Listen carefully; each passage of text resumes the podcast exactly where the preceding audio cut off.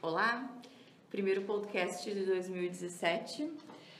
A pauta é Mr. President, juros e IPCA no Brasil. Bom dia, pessoal. Bom dia a todos. Voltamos aí a mais um, mais um podcast aí nesse, nesse início, início de 2017. Primeiro do ano. Um feliz ano novo aí para todo mundo, É apesar de já estamos no meio ano do ano. novo. Feliz ano novo. É, vamos começar aí com o nosso famoso Trump. Eu acho que foi o, foi o assunto aí mais falado no podcast de 2016. E a gente segue aí falando do, Mas vale lembrar que a gente falou lá de trás, né? A gente falou ainda quando ele era um pré-candidato republicano. Ninguém acreditava ninguém nele. acreditava nele, ele já gerava, já gerava tópicos aqui no, no podcast. É, bom, Trump, se foi o grande nome de 2016, vai ser o grande nome de 2017 de novo, com certeza. É, é ele que vai, ele é o homem mais poderoso do mundo, vai substituir o Obama, que até então era, era ele. É, só que o, o Obama é aquele cara passivo, é aquela pessoa que é, naturalmente por si só não gerava comentários, né? era o cargo que ele representava. Hoje o Trump representa o cargo e representa se só uma pessoa polêmica, né? Então o Trump vai ser sem dúvida nenhuma o grande nome de 2017, não só no podcast, mas na bolsa e na economia mundial. É, é um ano que eu acredito que vai ser mais um ano difícil, um ano em que as grandes projeções calculam-se eh, um- uma máxima, calculam-se bolsas para cima, né? as projeções todas estão em cima disso. Agora, é, é, é, eu acho que vai ter muita volatilidade, tem muito evento internacional, principalmente, tem, deve ter evento nacional aqui também, é, como Lava Jato e afins. Agora, internacional tem muito evento já programado. E um deles é o que vai acontecer na sexta-feira agora, um evento extremamente marcante, é a posse do Trump. Vale, vale destacar é, é, a- a- o que a posse vai ter um discurso, né? sempre tem, o discurso sempre é marcante. Lá atrás o Kennedy é, é, falou aquele, é, pronunciou aquilo ficou para a história, né?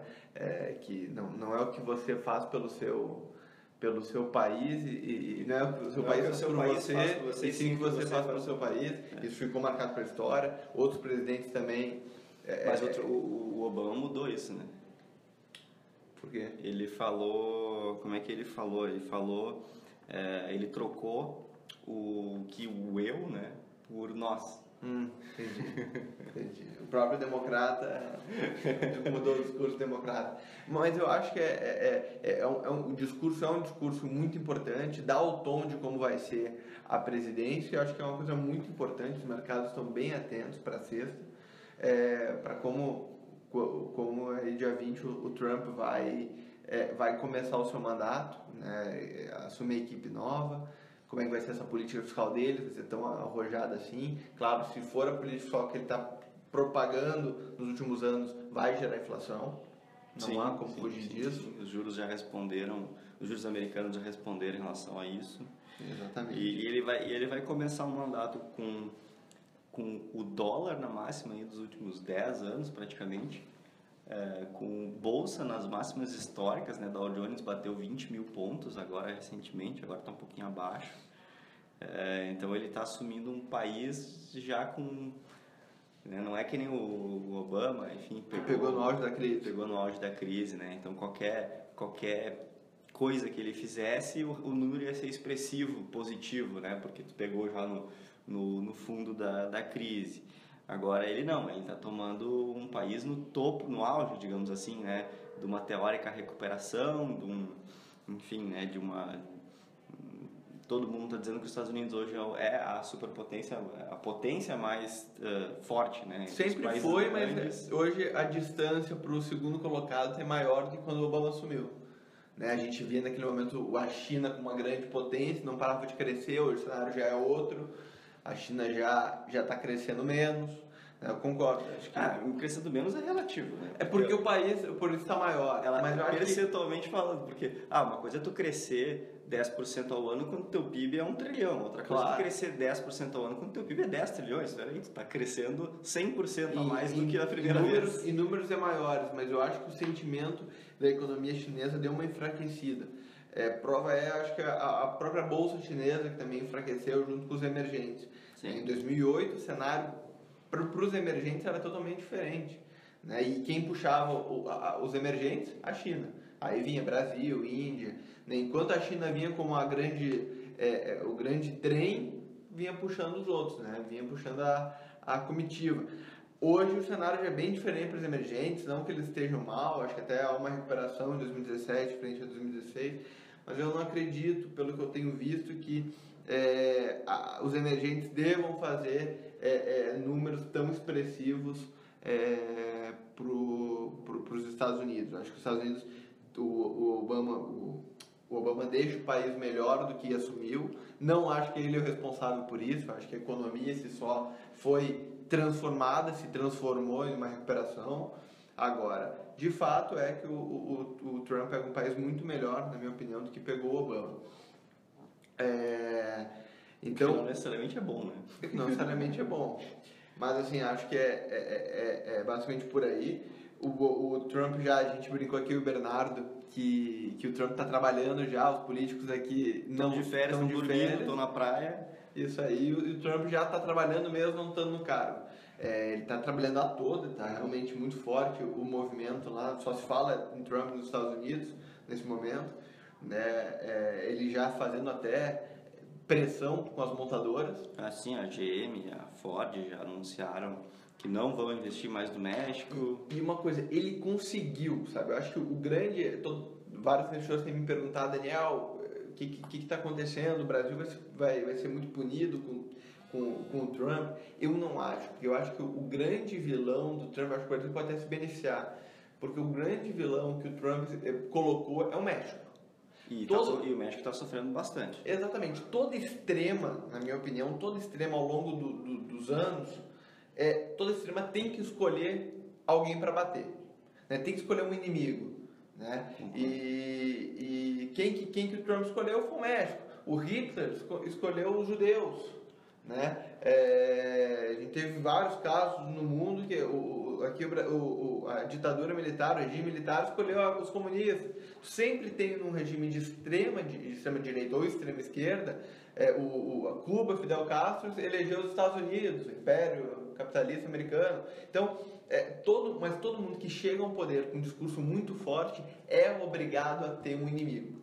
E para mim o Trump chegou nesse discurso batendo no México. Eu acho que é o que ele vai fazer em quatro anos. O México sim deve se desvalorizar. Eu acho que o México vai sofrer nesses anos de Trump. E acho que até o Brasil possa se beneficiar, porque tem muita coisa que o México vende para os Estados Unidos Vai vir para cá. que, que, que os Estados Unidos não produz, que os Estados Unidos precisa consumir, comprar de alguém. Talvez esse alguém seja o Brasil. Depende muito como vai ser a relação Temer e Trump. Mas eh, eu acho que o México sim vai sofrer. Já vimos essas sanções. A própria GM, foi a GM, eu acho que se curvou já. As duas, a GM e a Ford. A Ford também.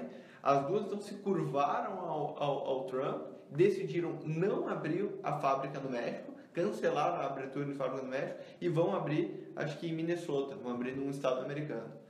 É, então, e ele já está pressionando a outra, tanto que ele falou no discurso dele agora de terça-feira passada, ele comentou, eu vou continuar pressionando as empresas a não abrirem no México.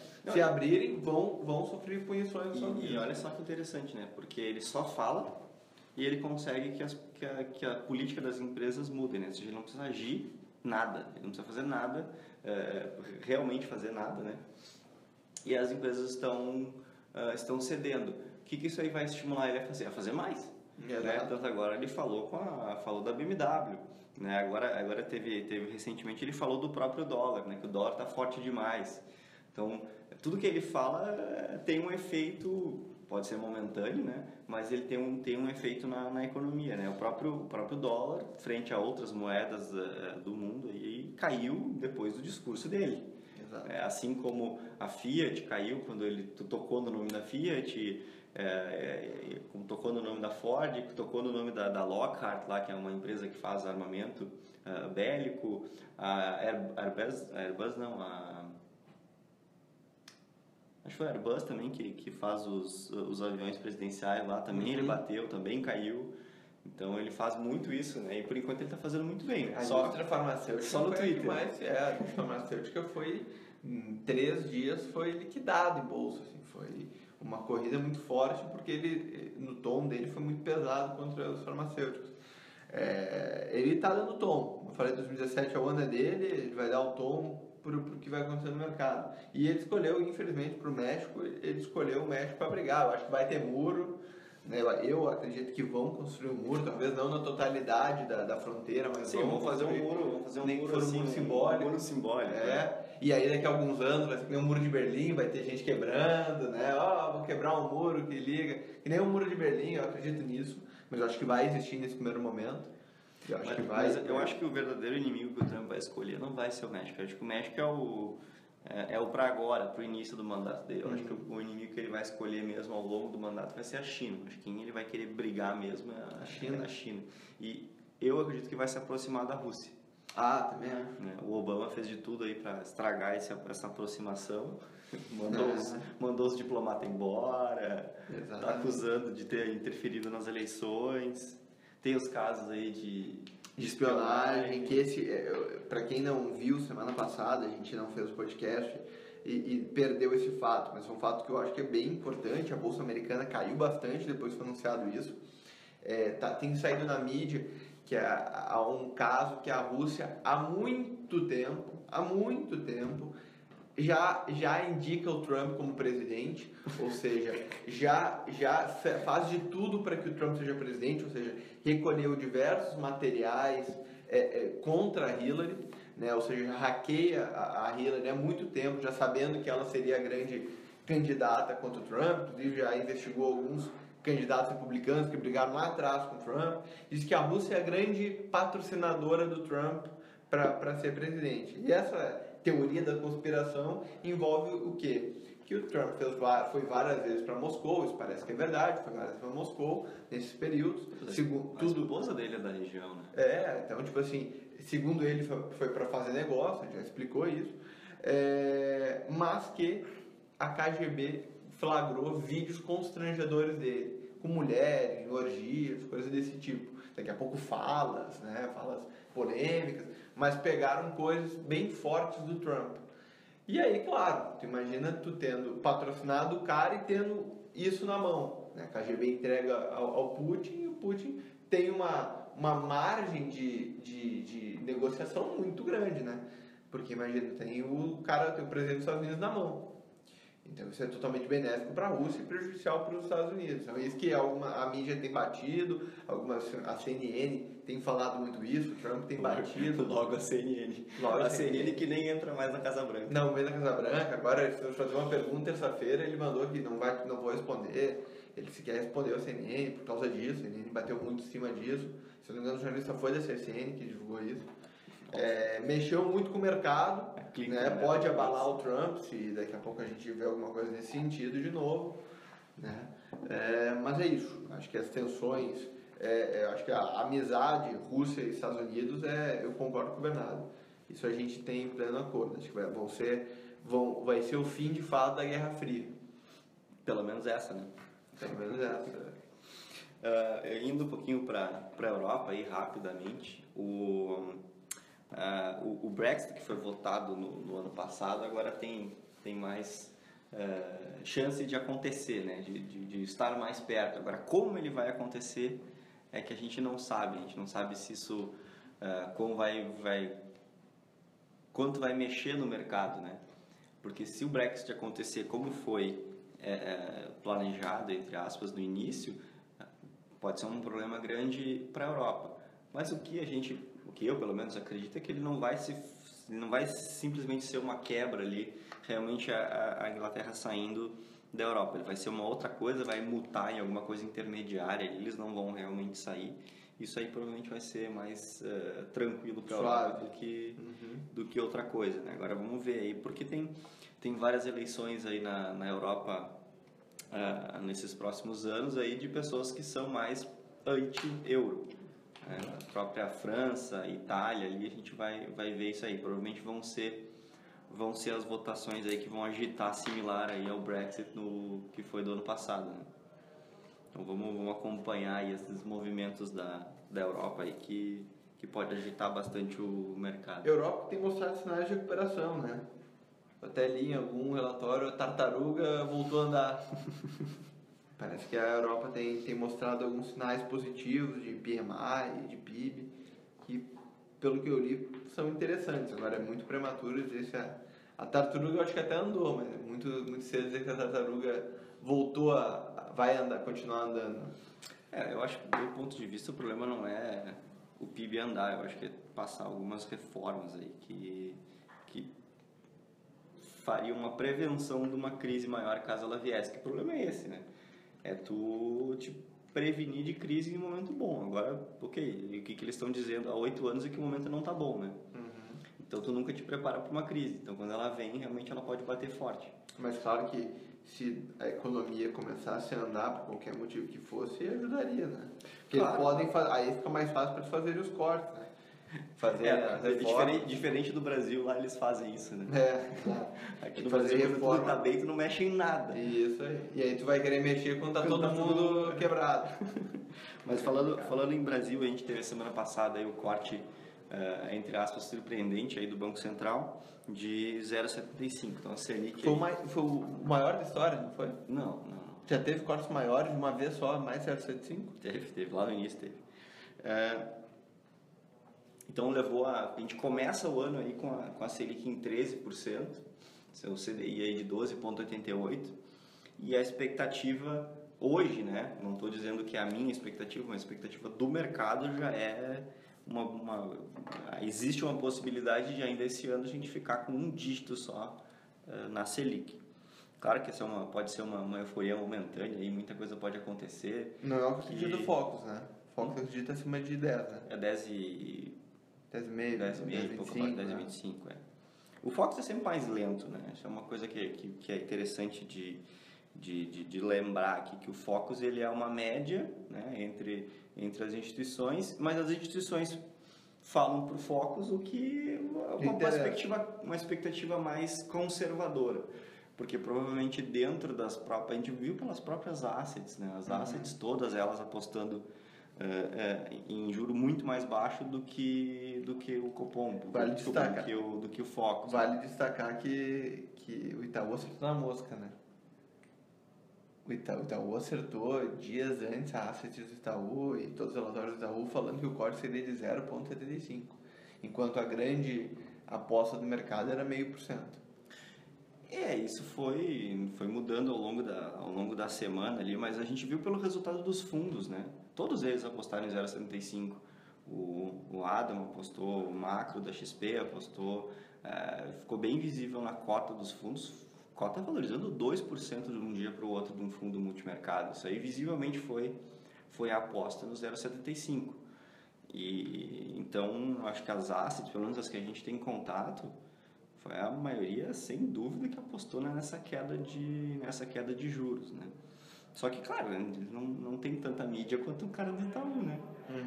Não, Mas vários bancos, eh, se não me engano, a Ágora, tiveram dois, três bancos que, não, que apostavam em 0,50. Tanto que a, a- na, um dia antes de sair, acho que foi quarta-feira, na quarta de tarde, quarta-feira à tarde, quarta-feira de manhã, se apostava, grande aposta do mercado era meio por cento. Sim, Em sim, média sim, era meio por cento.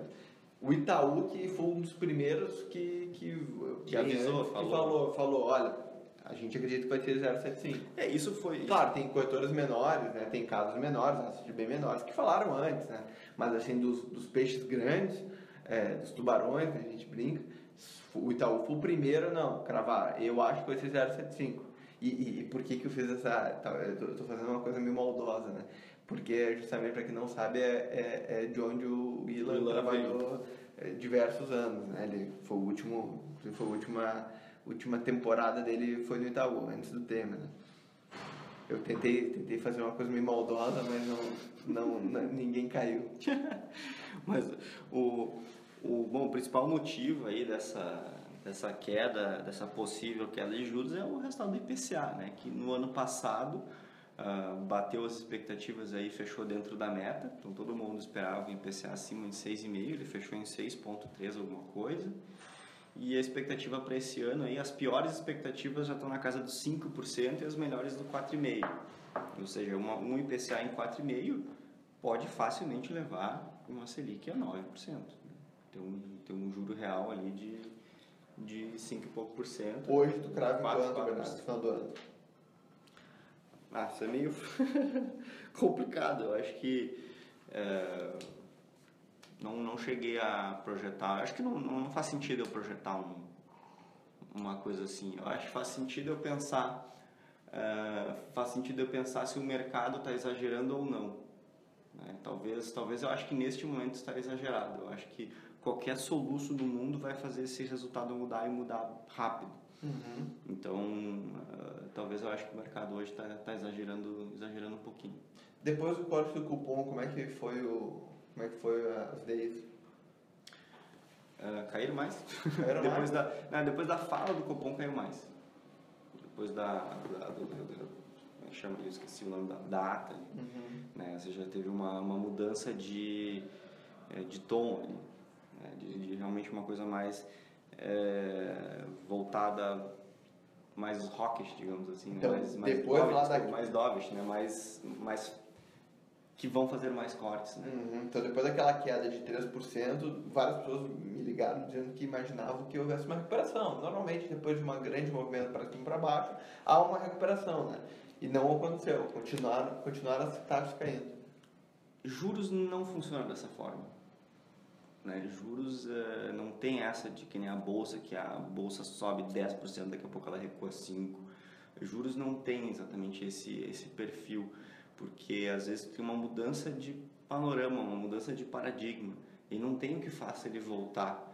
Né? Tu tem que ter, eh, tem que ter um fato, alguma coisa que, que aconteça que realmente mexa eh, na expectativa futura dos agentes eh, econômicos, né? Tu tem que ter daqui a pouco um Trump falando que vai, sei lá, vai fazer algum, alguma coisa, o Fed falando que vai subir juros, que vai subir juros e vai continuar subindo juros. E o que, que isso vai fazer? Vai fazer o dólar subir.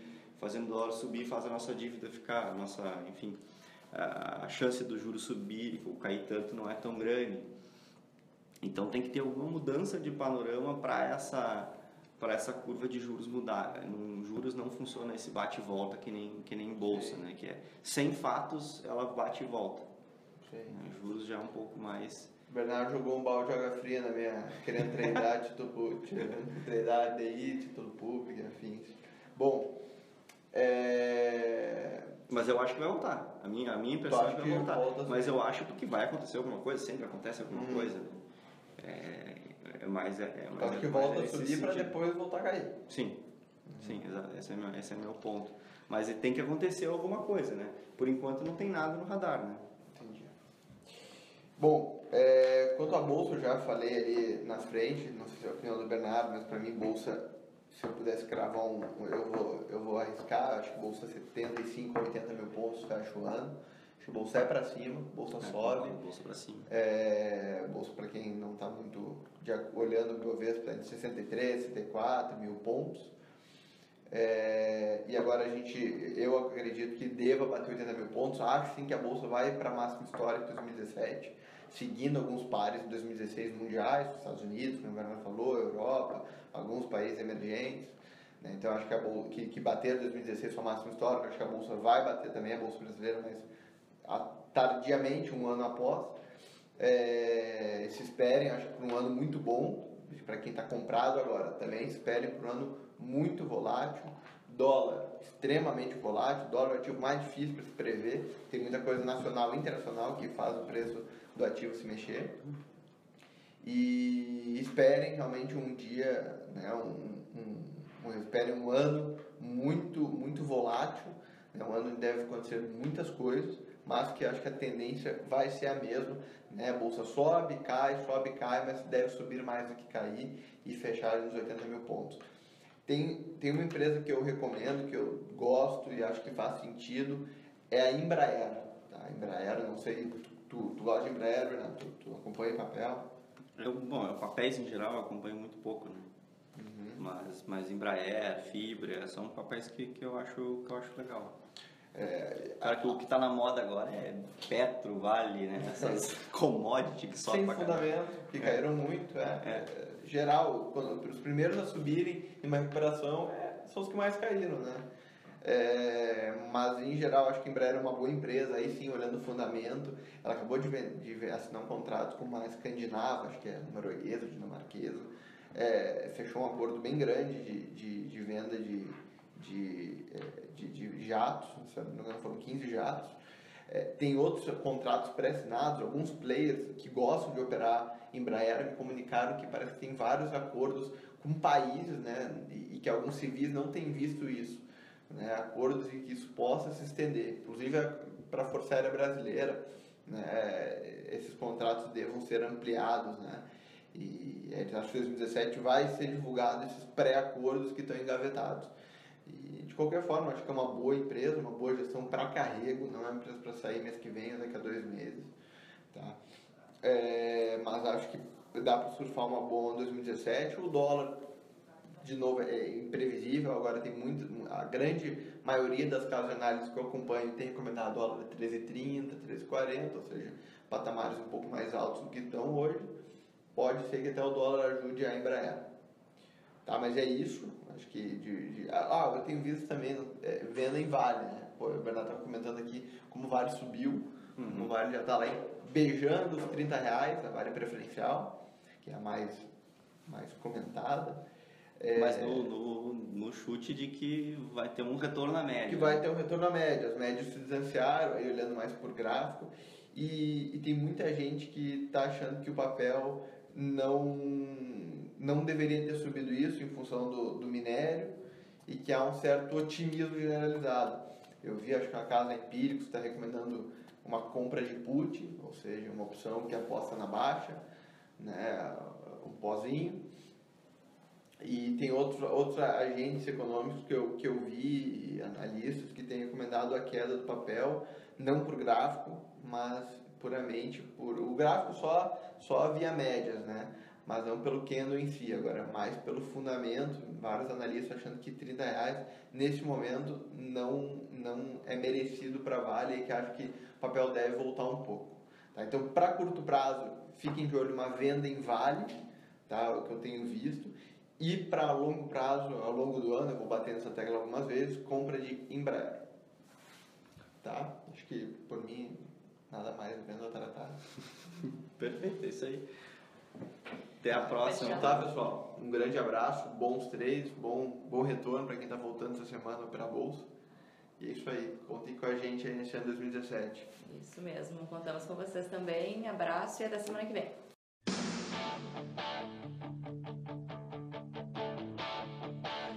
never first.